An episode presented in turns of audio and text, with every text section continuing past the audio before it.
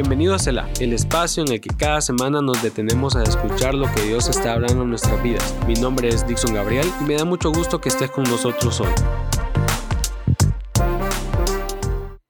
La voluntad de Dios no te llevará donde su gracia no te pueda sostener. Jim Elliot. Mi nombre es Dixon Gabriel y este es mi podcast. El día de hoy hablaremos sobre el llamado misionero y lo que implica tener uno y por eso quería iniciar este podcast con esa increíble frase que dice la voluntad de Dios no te llevará donde su gracia no te pueda sostener.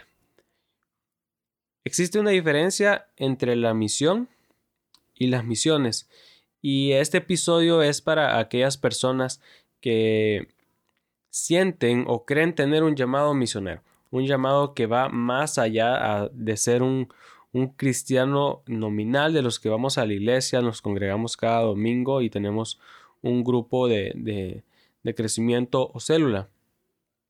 Para aquellas personas que de verdad creen que tienen un llamado a poder predicarle a las personas, pero no solo a las personas de su círculo social, sino predicarles el Evangelio de salvación y poder acercarlos a Jesús. Entonces, el día de hoy tenemos que entender que existe una diferencia entre la misión y las misiones. Cuando hablamos de misión, nos referimos a la misión de Dios.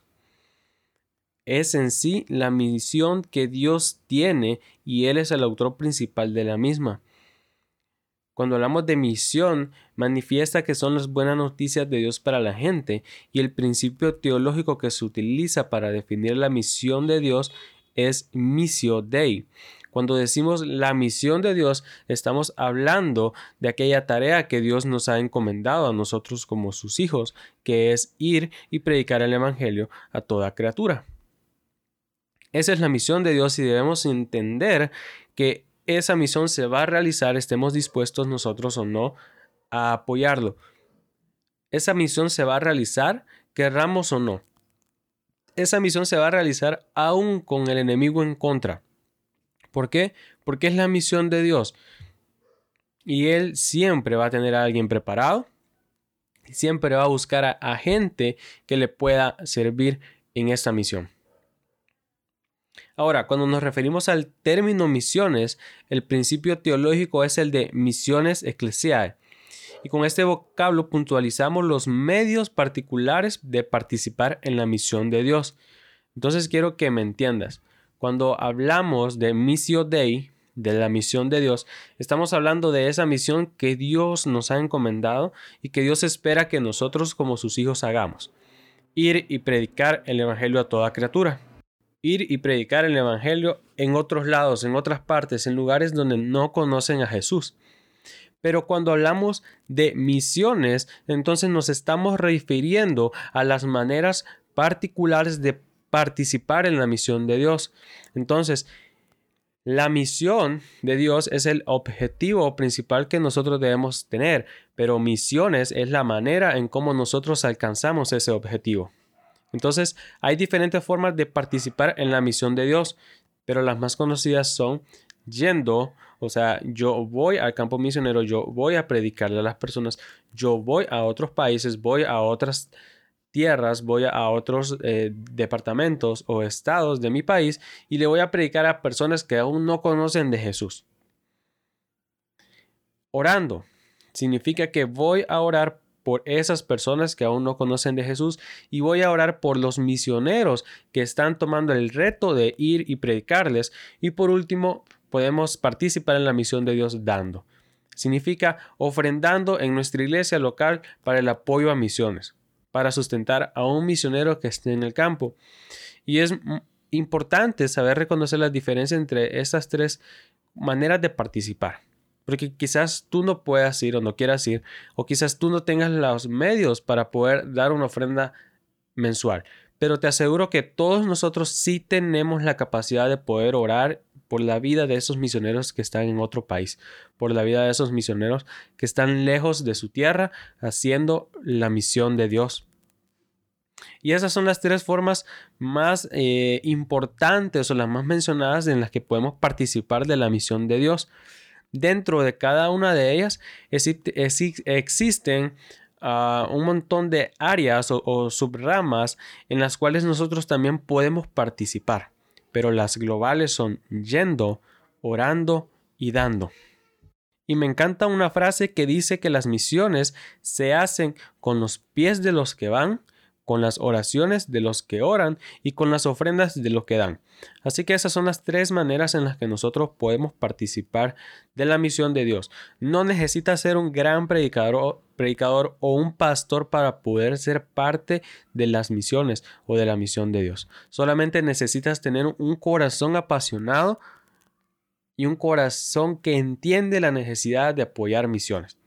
Ahora, este episodio, como lo dije al principio, es para aquellas personas que de repente creen que tienen un llamado misionero o han sentido alguna inclinación hacia el área de misiones de su iglesia, o para aquellas personas que de repente escuchan una prédica en la que hablan de misiones y su corazón salta de su pecho y no saben por qué.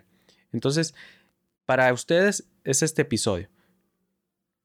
Lo estructuré para responder simplemente dos preguntas porque en este tema de misiones, podemos hacernos infinidad de preguntas, podemos tocar infinidad de temas y no ajustaría este el tiempo de este episodio para responderlo todo.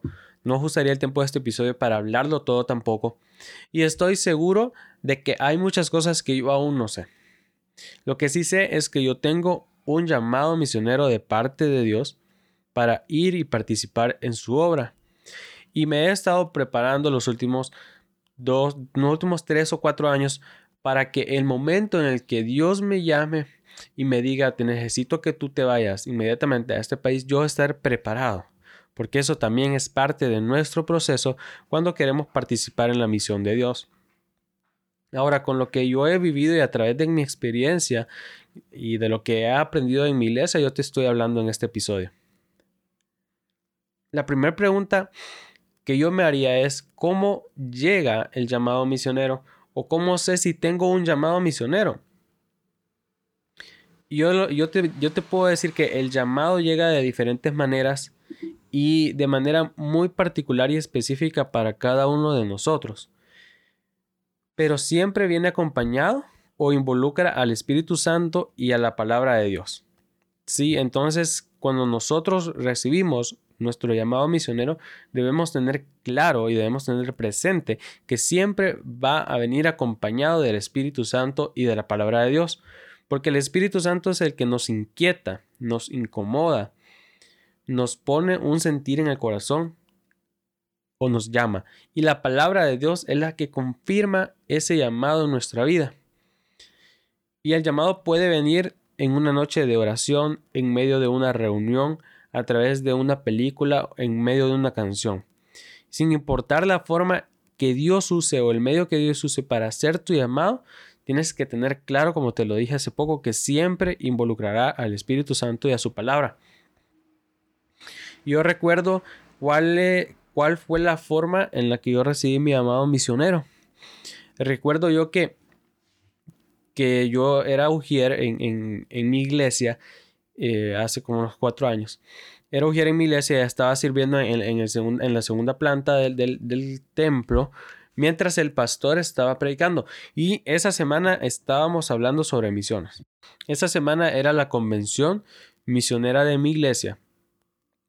Y generalmente en la iglesia, en las convenciones de misiones, siempre hay pastores misioneros invitados para que puedan compartir con la congregación para que puedan compartir sobre sus experiencias y para que puedan motivar a la gente, retar a la gente de que apoye misiones, de que ore a misiones. Y para aquellos que tenemos un llamado misionero, para que nos decidamos por obedecer ese llamado. Entonces recuerdo que en, ese, en, esa, en esa reunión ese domingo estaba predicando un pastor que era misionero en la India. Y recuerdo que yo estaba en el segundo piso y Erogier estaba ahí en medio de los pasillos acomodando a la gente.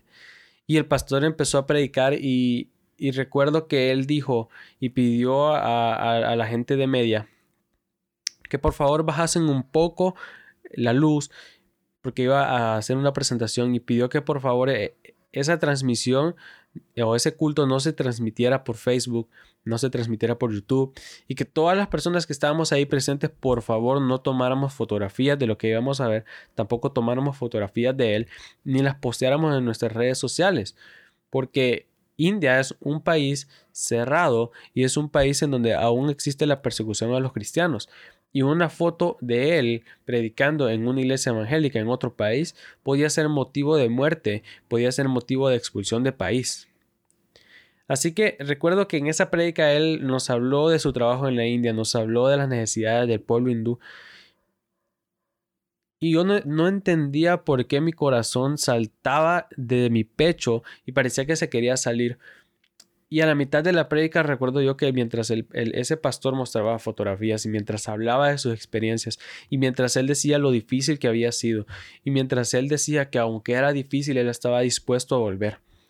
Recuerdo que de mis ojos empezó, empezaron a salir unas lágrimas, pero yo no las podía controlar, incluso no, no recuerdo, no recuerdo haber podido controlarlas, solo recuerdo que no sabía por qué estaba llorando, pero mi corazón estaba triste. Y toda esa semana yo pasé así pensando en esas fotografías, pensando en esa gente, pensando en esos pastores. Y mi sentido común me decía es que el, mensaje del pastor estuvo muy motivador, es que el mensaje del pastor eh, era, para, era directo al alma, es que el mensaje del pastor era para hacernos llorar y que nosotros le, apoyáramos. Y recuerdo que, que unas semanas después yo había estado con, esa inquietud de, de, saber qué eran las misiones, de saber qué es esto. Y recuerdo que yo me acerqué a mi pastor ese día y, y le dije yo, yo quiero saber, yo quiero saber qué es esto. Y, bueno, e, esa, esa fue una parte de mi amado.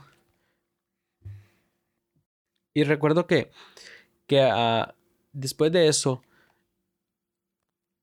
durante una mañana, durante una mañana que me, levantaba ese día, no, no tenía clase, no, iba a no, no, estaba trabajando.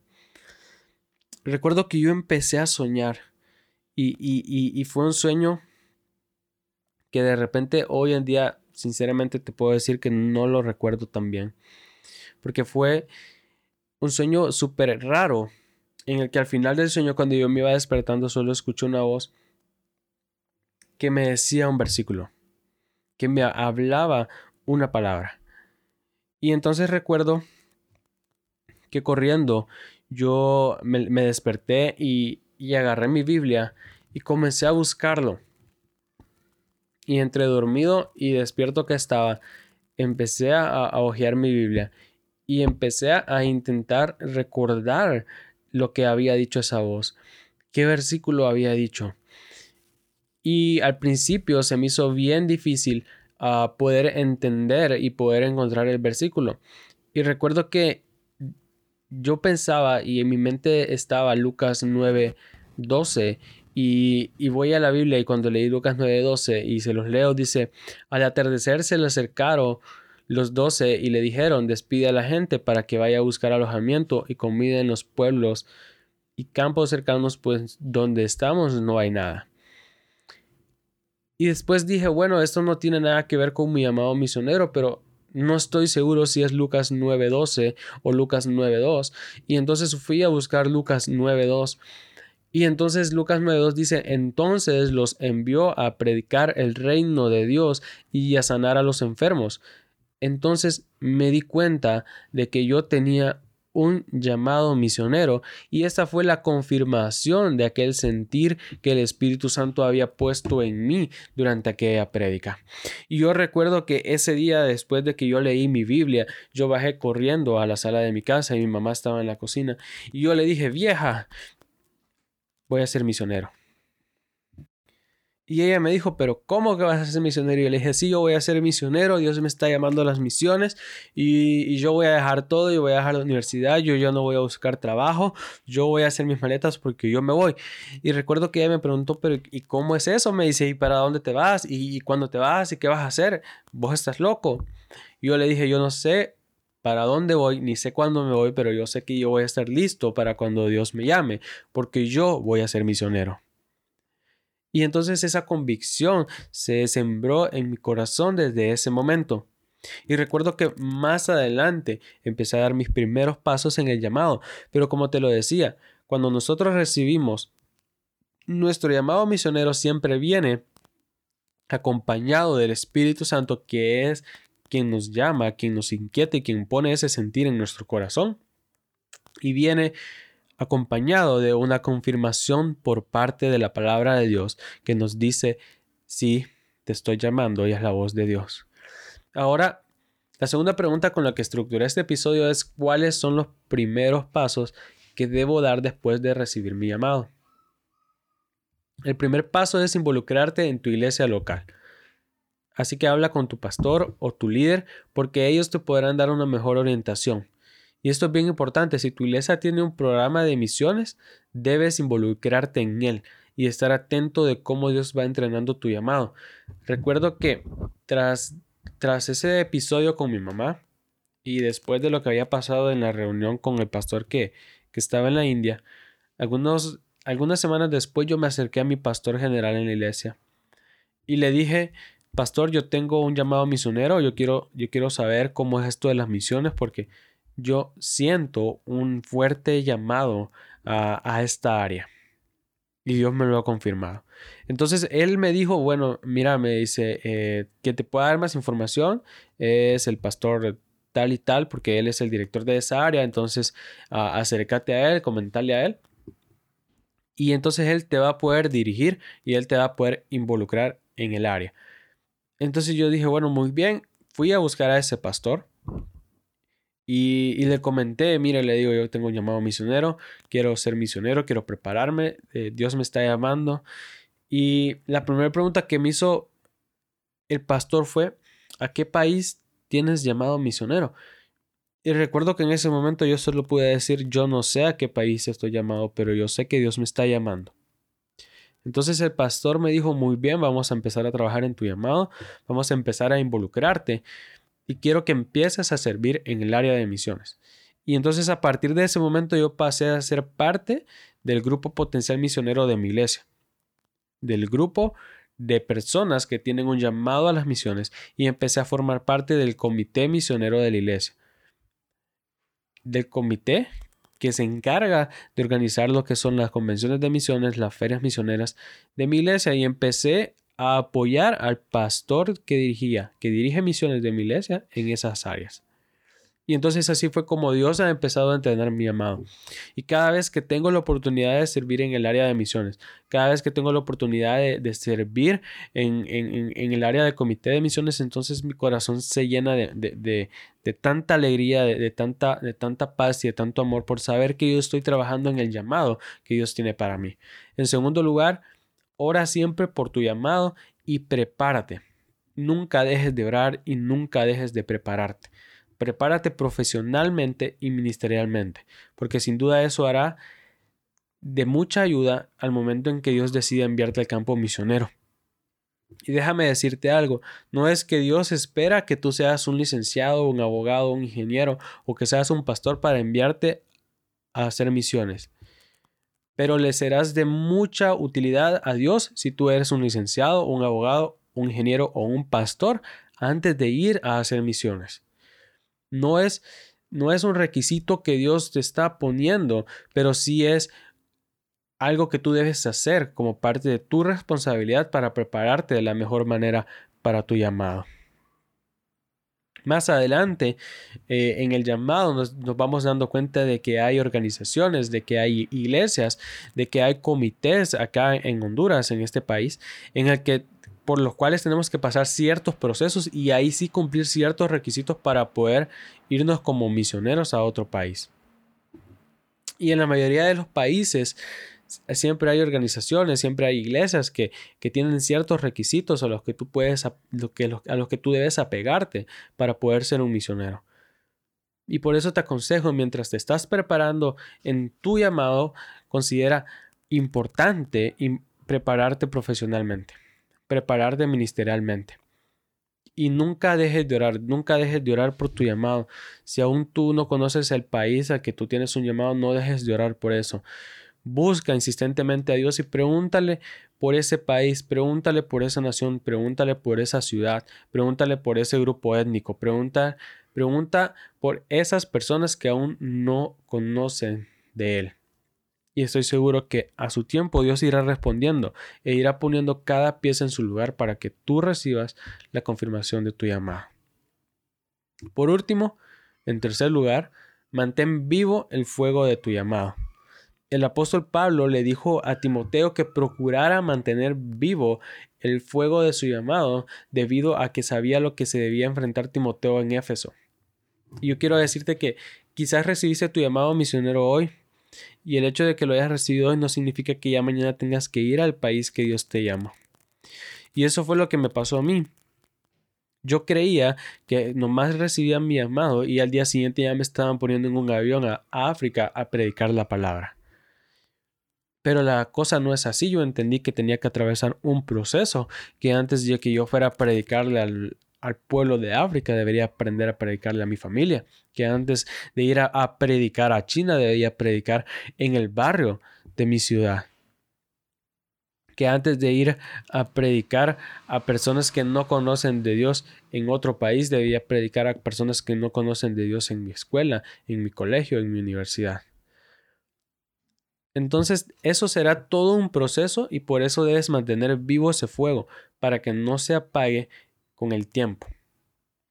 Con el tiempo que te tome acabar con tu proceso. Y déjame decirte algo, yo recibí mi llamado más o menos por allá del 2016 y hoy estamos en 2020. Así que ya van cuatro años. Cuatro años de que yo eh, recibí ese llamado. He ido a, a infinidad de, de prédicas, de reuniones, de congresos que hablan acerca de misiones. Y el año pasado tuve la oportunidad de ser parte de un viaje misionero de mi iglesia hacia la ciudad de San Salvador, en El Salvador. Y eso también es parte del llamado. Pero si yo hubiera dejado que el fuego del llamado se apagara en mí, si hubiera dejado que esa pasión dejara de arder en mi corazón, entonces el día de hoy yo no estaría grabando este episodio. Y ya han pasado cuatro años desde que yo recibí mi llamado. Así que uno de los mejores consejos que te puedo dar en este episodio es que mantengas vivo el fuego del llamado que Dios ha puesto en tu corazón porque muchas veces nos va a tocar esperar dos años, nos va, a tocar esperar cuatro años, diez años o veinte años para poder ir a otro país. Sin embargo, eso no debe limitarnos, no debe pausarnos, no debe detenernos. El hecho de que no estemos en otro país predicando el Evangelio no quiere decir que no podamos hacer misiones en el lugar en donde nosotros estamos hay muchas personas que necesitan escuchar de Dios y que tú eres el misionero encargado de llevarles el mensaje de la palabra de Dios. Porque el Evangelio es una buena noticia solamente si llega allí a tiempo. Y sin duda hay muchas más preguntas que nos haremos al tener nuestro llamado misionero. Sin embargo, algunas necesitan más tiempo para ser respondidas. Pero lo mejor es comenzar con nuestro proceso y confiar en que Dios estará a nuestro lado en cada paso.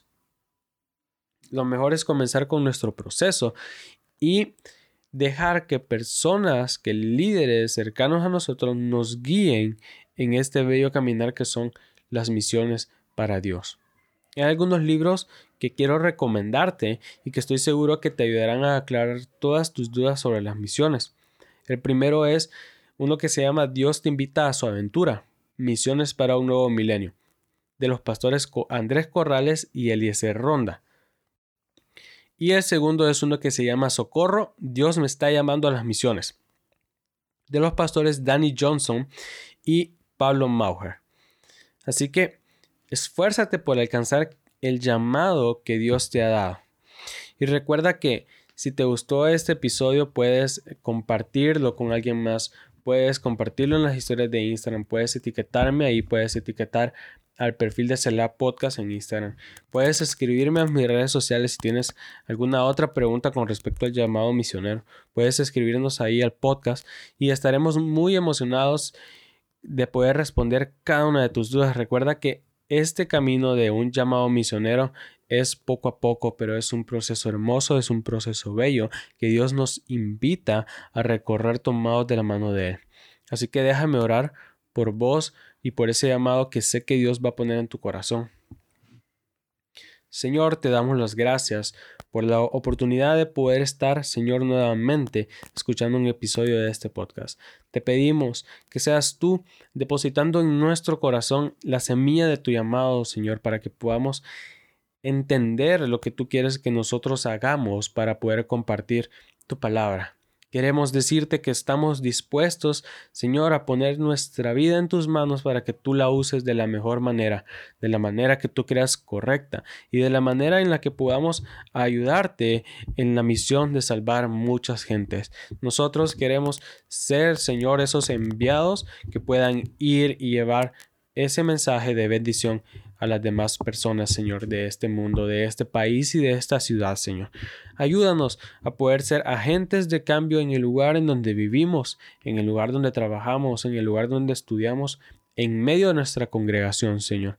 Y enséñanos a esperar en ti confiadamente, creyendo que tú tienes el control de nuestra vida y que tú estás en medio de nuestro proceso hacia nuestro llamado misionero. Te pido que bendigas a todos mis hermanos que están escuchando este episodio y que tú puedas bendecir sus vidas, bendecir sus familias y bendecir ese llamado que sé que tú has puesto en medio de sus corazones. En el nombre de Jesús. Amén. Que Dios te bendiga. Fue un honor, fue un placer poder hablarte. Espero que tengas una semana de mucha bendición.